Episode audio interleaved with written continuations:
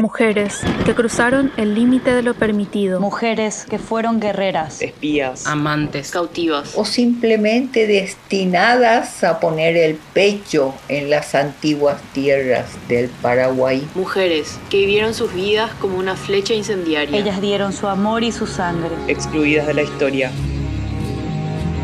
Ellas fueron, son y serán rebeldes históricas.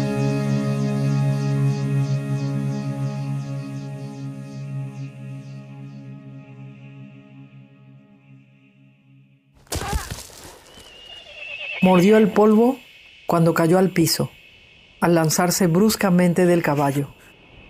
Segundos antes, forcejeaba con el soldado guaraní que la abrazaba violentamente a galope para llevársela. Pero ella hincó sus colmillos en el brazo masculino y se zafó, arrojándose como una lanza. Su corazón cabalgaba como un animal jadeante y no sentía dolor aunque le sangraban las rodillas y las palmas de las manos que bañó con su saliva para sanarlas. De entre los árboles de Chañar aparecieron de pronto muchos, cincuenta o tal vez más soldados guaraníes cabalgando raudamente al sol de un grito de guerra. En un instante quedaron eclipsados de tanto sol y una neblina ciega remolinaba los gritos de las otras mujeres capturadas entre relinchos y enérgicos tirones de cabellera. Ella reconocía los alaridos de su abuela, su tía y sus primas cuando eran arrebatadas y sacudidas en el aire y sentadas ahorcajadas sobre el animal. Fue cuando sintió un zarandeo en la nuca. Otra vez unas manos cobrizas prendían sus cabellos con fuerza y la inmovilizaban.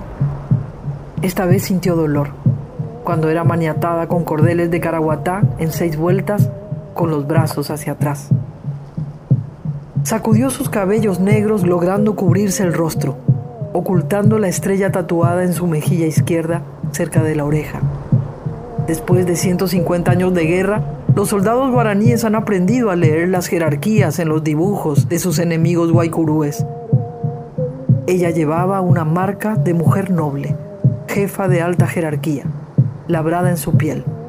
El tatuaje, grabado a sangre con una espina, se lo hizo una anciana el día que fue declarada por su comunidad mujer adulta. Esta cicatriz era su tesoro más preciado y si sus captores descubrían que ella era cacica, pedirían un alto rescate por su devolución. La muchedumbre emprendió el camino de regreso hacia Asunción. Estaban a dos días de distancia. Las mujeres iban montadas delante de sus verdugos, abrazadas con desprecio por ellos, atadas de manos y con una mordaza de cuero para que no pidan auxilio. Solo a ella le hicieron caminar por el enojo que causó su mordisco al soldado guaraní. Ella estaba acostumbrada a transitar descalza esos espinales del Chaco, a atravesar esteros con el agua a la cintura, a pasar días sin comer y a beber agua barrosa.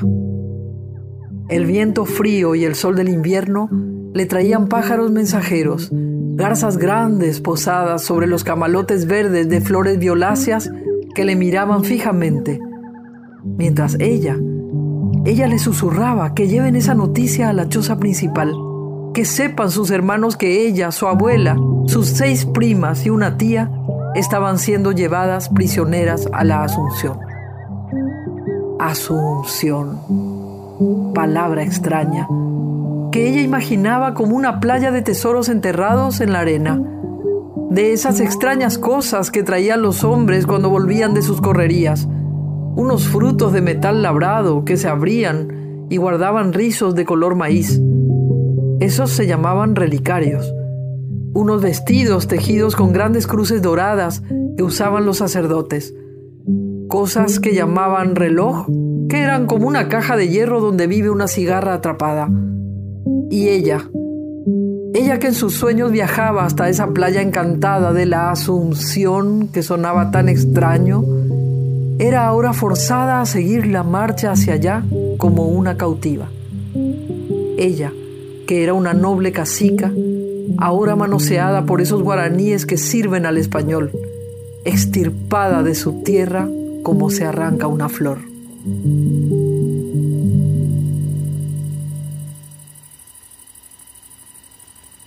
El convoy paró para descansar al bajar el sol.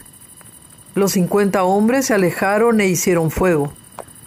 A las mujeres las bajaron de los caballos y las recostaron atadas sobre unos cueros de venado. Un solo centinela, que hizo una pequeña fogata, quedó cuidando de ellas. Ellas lo miraban cuando su cuchillo se iluminó en la cintura con el resplandor del fuego. Él se sintió atrapado por tantas miradas encendidas como perlas negras, y de la ración de carne de venado que le tocó, cortó unas lonjas y les compartió. De madrugada, con la brisa fresca, continuaron la marcha.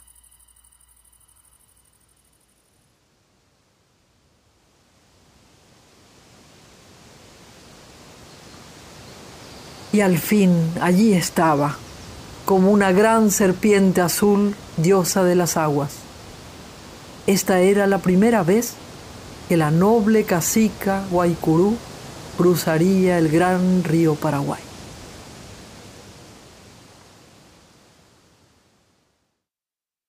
Ya en el puerto de los Patos de la Asunción, ella y las demás mujeres fueron obligadas a subir a un carro tirado por bueyes, acostadas todas juntas, y los soldados las cubrieron con paja colorada y dos cueros encima que ataron con tientos a los palos del vehículo. Las mujeres guardaron silencio hasta que se movió la carreta. Aprovechando el ruidoso chirrido de las ruedas, se cortaron las mordazas con las uñas y al fin hablaron en la oscuridad. Y acordaron que nadie debía saber que ella, la cacica, estaba en Asunción. Había que esperar que su pueblo viniese al rescate. De seguro ya estarían en camino y como lo han hecho siempre, entrarían como flechas a caballo y mantendrían sitiada la ciudad provocando pavor e incendios. Pero he aquí que ni bien llegaron al convento de Santo Domingo, ingresó la carreta por un baldío del fondo donde había unas chozas de almacenamiento. El centinela que las vigilaba, al abrir la carpa, y ver que no llevaban mordazas, se enfureció. Les dio un sacudón de cabellos a cada una, reprendiéndolas en guaraní.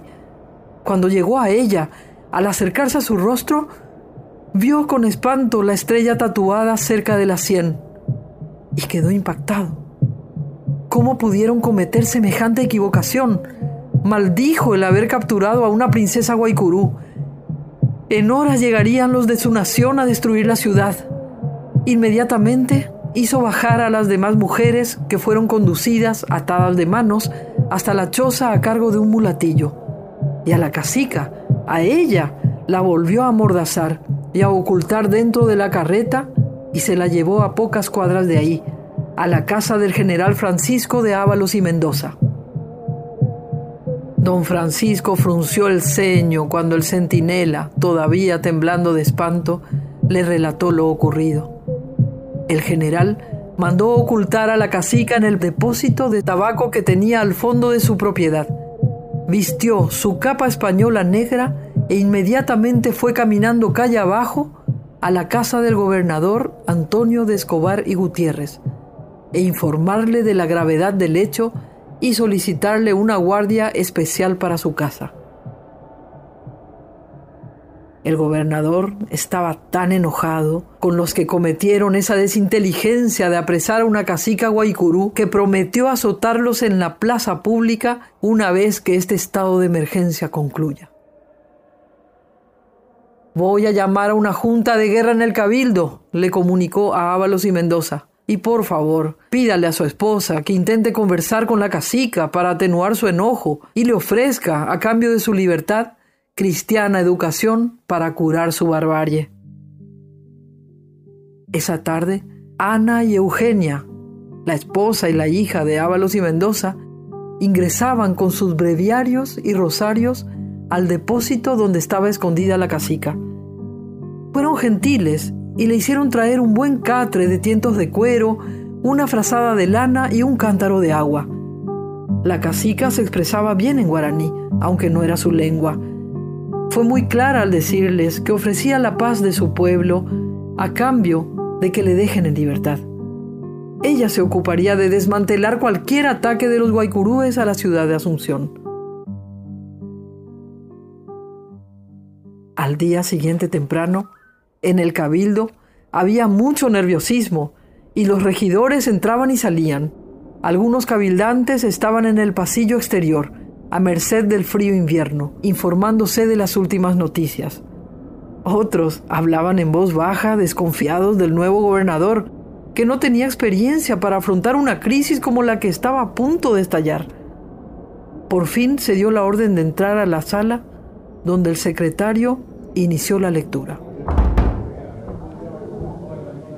En la ciudad de Asunción del Paraguay, en 14 días del mes de julio de 1702, años del Señor, don Antonio de Escobar y Gutiérrez, gobernador y capitán general de esta provincia por su majestad que Dios guarde, dice que en cumplimiento de su obligación de defensa de la provincia y teniendo en cuenta que esta provincia se halla en guerra, al acecho de los enemigos infieles y totalmente indefensa por falta de municiones, pólvora y suficientes caballos con pocos soldados guaraníes en los presidios por no haber con qué alimentarlos, manda formar una junta de guerra y entre varios puntos solicita a los cabildantes digan si es conveniente permitir que la India Guaycurú cacica, que fue traída prisionera entre otras de la otra banda y está en casa del general Francisco de Ábalos y Mendoza, vaya libremente a proponerles a los dichos indios enemigos guaycurús la paz,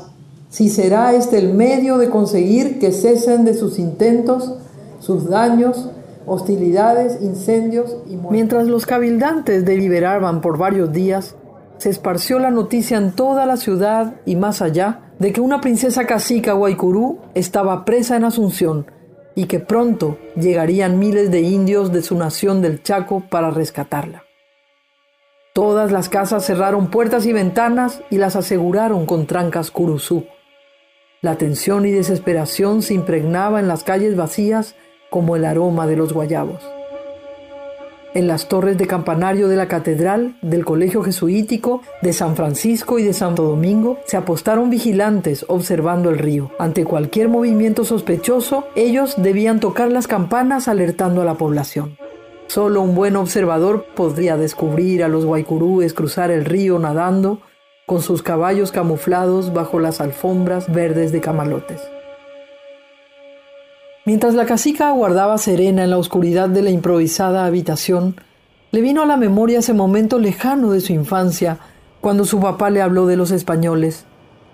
Aquel día, él amaneció nuevamente mirando el lucero del alba, después de varias jornadas sentado sobre una piel de venado bajo un árbol de algarrobo, sin beber ni comer.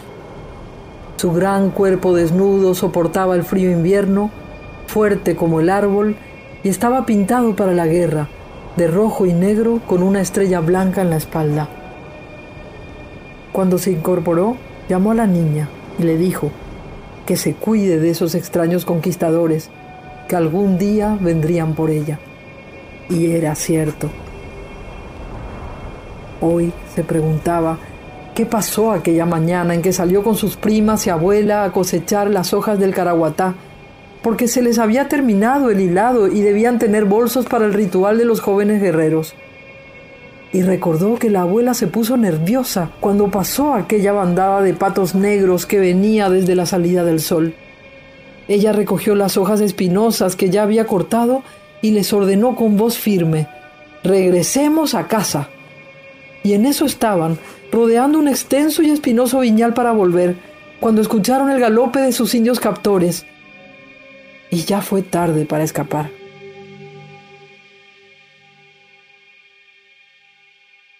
Mientras tenía la mirada perdida en el techo de paja, recordando lo rápida y brusca que fue su captura, escuchó un silbido suave y corto que venía detrás de la pequeña ventanita de madera que miraba hacia un baldío boscoso.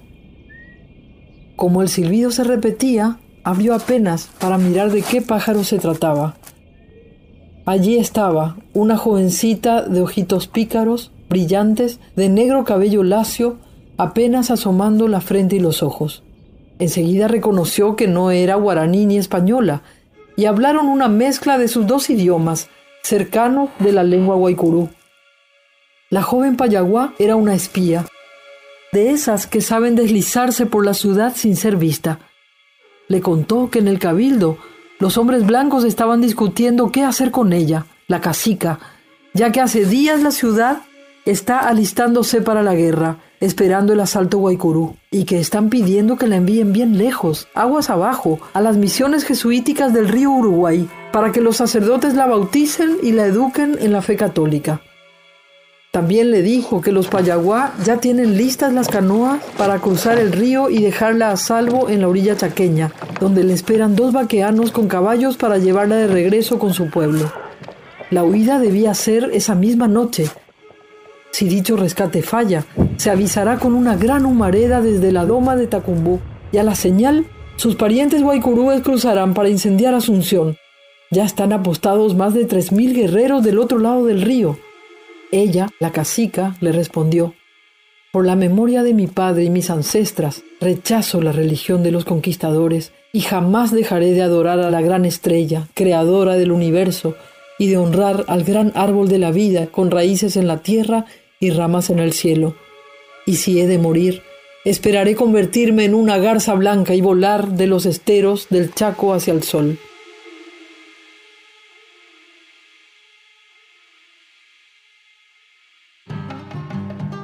Esta es la historia de la cacica Guaycurú, que durante el mes de julio de 1702 mantuvo en vilo a los pobladores de la ciudad colonial de Asunción, provincia del Paraguay. Fue cuando se exhortó a todos los hombres a presentarse como milicianos en los presidios fortificados. El Consejo de Guerra del Cabildo envió a la selva cientos de indios de las encomiendas de Yutú y Cazapá a realizar una cosecha extraordinaria de hierba mate para financiar la compra urgente de pólvora, municiones y caballos. A partir de entonces, cambió la estrategia de la defensa colonial y se celebraron nuevos pactos de paz con los indios enemigos. La cacica Guaycurú no quiso dejarnos su nombre y fue borrada de los libros de historia, pero hoy, aquí, la reconocemos y la declaramos una digna rebelde histórica. Este podcast fue realizado gracias a los Fondos de Cultura para Proyectos Ciudadanos 2020 de la Secretaría Nacional de Cultura del Paraguay.